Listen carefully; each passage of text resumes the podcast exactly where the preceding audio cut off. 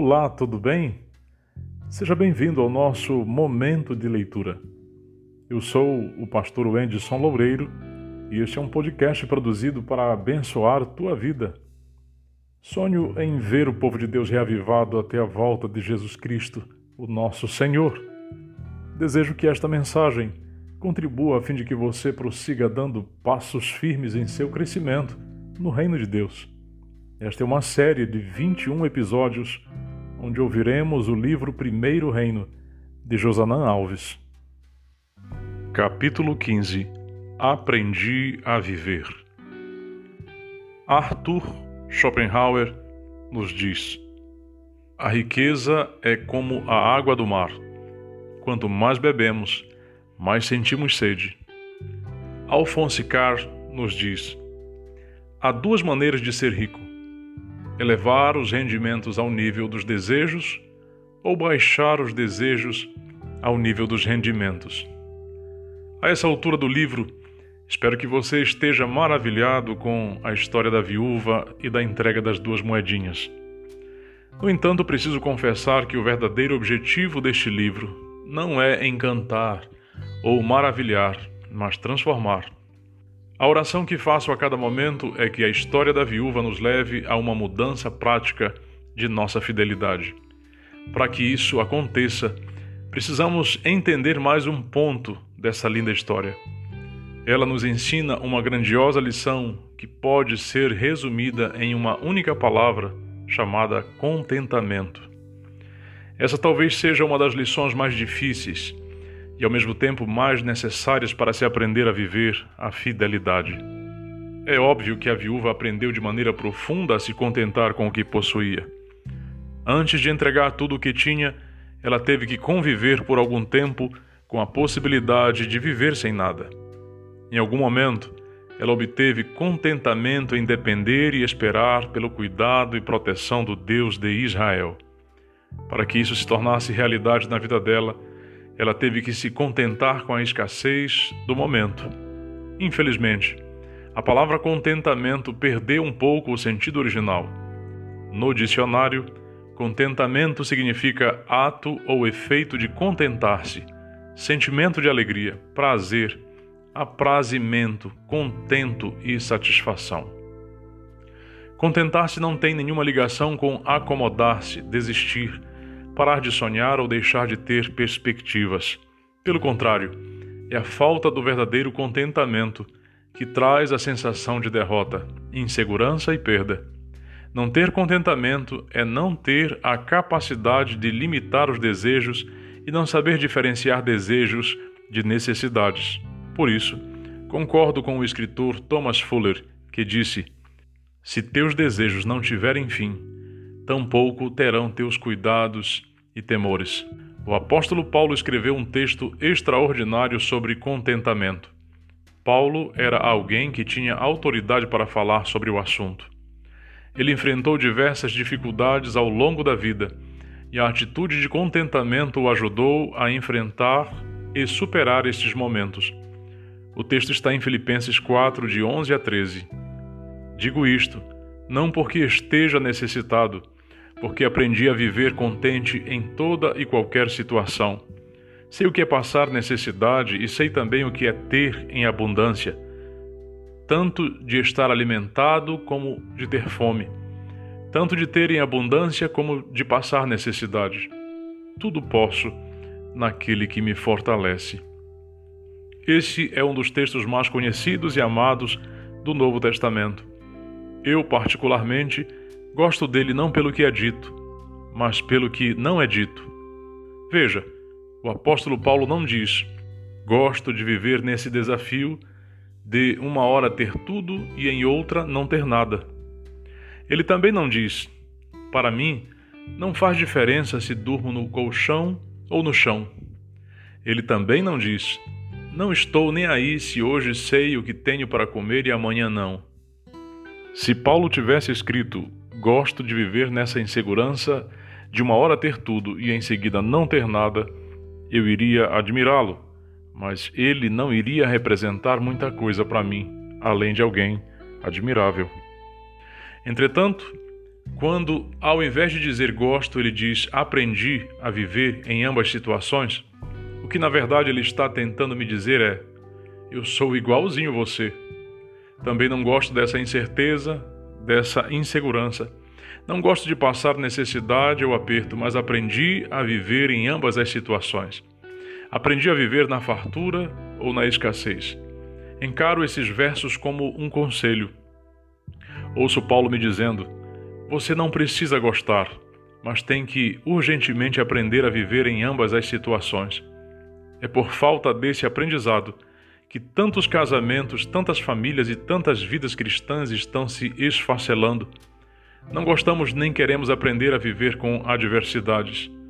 Se formos honestos, vamos ter que admitir que muitos de nós viemos para a vida cristã porque não queríamos passar necessidades, não queríamos passar por momentos de abatimento, não queríamos enfrentar dores. Enfim, a decisão de Paulo em seguir o cristianismo não foi para fugir destas coisas, mas para aprender a conviver com elas quando fosse necessário.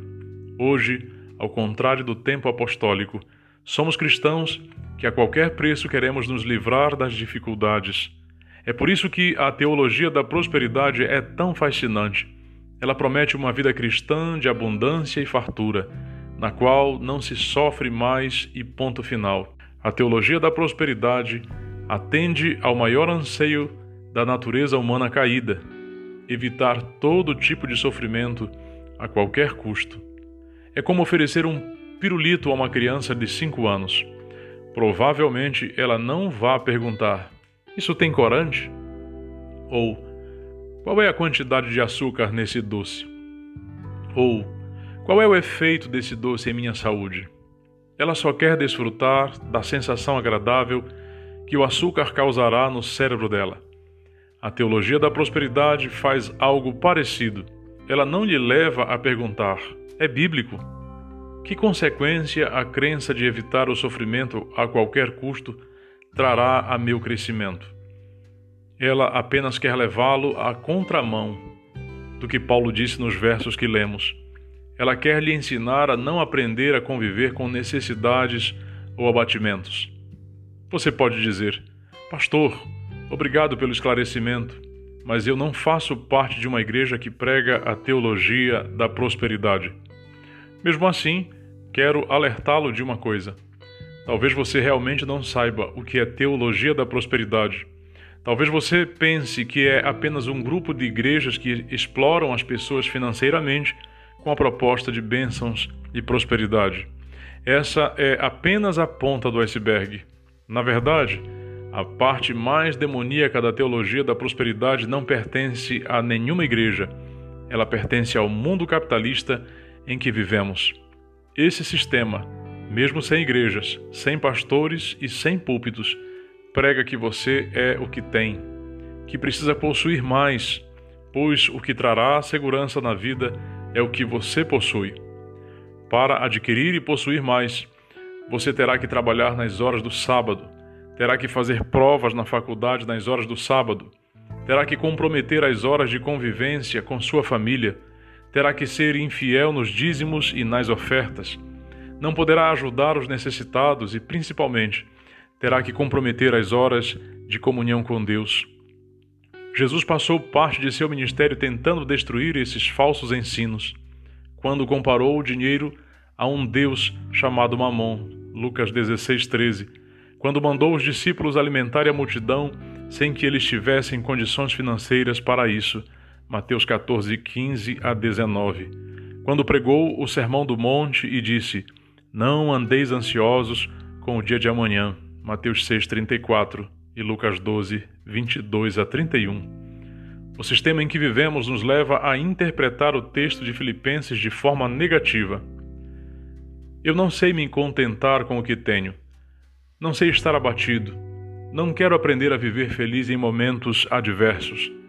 A triste realidade é que seu casamento irá passar por angústias, sua saúde por fraquezas, sua família por perdas, e não sabemos como enfrentar tudo isso. Se não aprendermos o que Paulo e a viúva aprenderam, falharemos no primeiro desafio. Sabe o que é mais preocupante?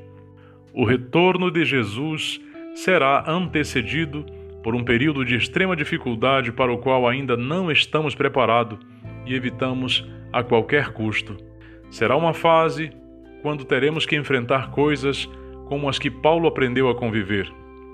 O tempo de agonia e angústia que está diante de nós exigirá uma fé que possa suportar o cansaço, a demora e a fome. Fé que não esmoreça, mesmo que seja severamente provada. O tempo de graça é concedido a todos com a finalidade de que se preparem para aquela ocasião. A pergunta a ser feita é: como faço para aprender o que Paulo e a viúva aprenderam? A chave para a compreensão de uma vida como a deles está nos versos 11 e 13 de Filipenses 4. Aprendi a viver contente em toda e qualquer situação. Verso 11. Em primeiro lugar, você nunca conseguirá aprender a enfrentar as necessidades e o abatimento se não aprender a se contentar com o que tem. Para isso, você precisa evitar as dívidas a qualquer custo. Na maioria dos casos, as dívidas são um descontentamento em ter só o que se pode ter. As pessoas normalmente acumulam dívidas para ter o que não podem ter. Um dos mecanismos mais poderosos para evitar as dívidas é possuir um orçamento familiar e viver dentro do que foi proposto.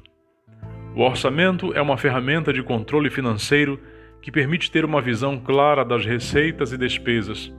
Basicamente, fazer seu orçamento significa registrar tudo que entra, salário, rendimentos de aplicações, pensões e etc. E tudo que sai, gastos, aluguel, impostos, etc., da sua conta bancária. O objetivo, claro, é gastar menos do que se ganha viver dentro das possibilidades financeiras e ter um claro controle da fidelidade. Em segundo lugar, a fidelidade nos dízimos e nas ofertas é uma declaração pública de que nem tudo me pertence e que sou capaz de me contentar com o que tenho em minhas mãos. Tudo posso naquele que me fortalece. Verso 13. Imagino que você conheça pessoas capazes de dizer: Com o que tenho posso comprar qualquer coisa ganhar qualquer pessoa, fazer o que quiser. Mas o convite bíblico é para você dizer: Porque estou em Cristo, posso todas as coisas.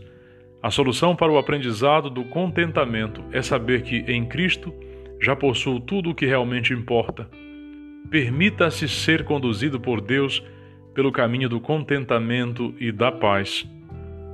Hoje quero desafiar você a fazer um orçamento familiar não é algo complexo ou que irá tomar muito do seu tempo, mas lhe garanto que o resultado será eficaz para alcançar uma vida de contentamento.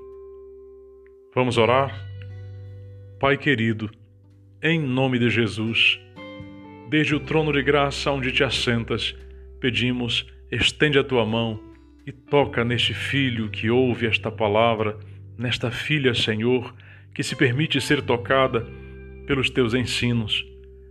Derrama sobre eles, Senhor, um espírito de contentamento, de maneira, Senhor, que haja felicidade com aquilo que eles já têm. Também concede, Senhor, um espírito de equilíbrio, a fim de que vivam dentro daquilo que recebem, de forma, Senhor, que não vivam atribulados, deprimidos e entristecidos em razão das dívidas e das tribulações que são consequência do endividamento social. Rogamos tua graça sobre a vida destes servos, em nome de Jesus. Amém.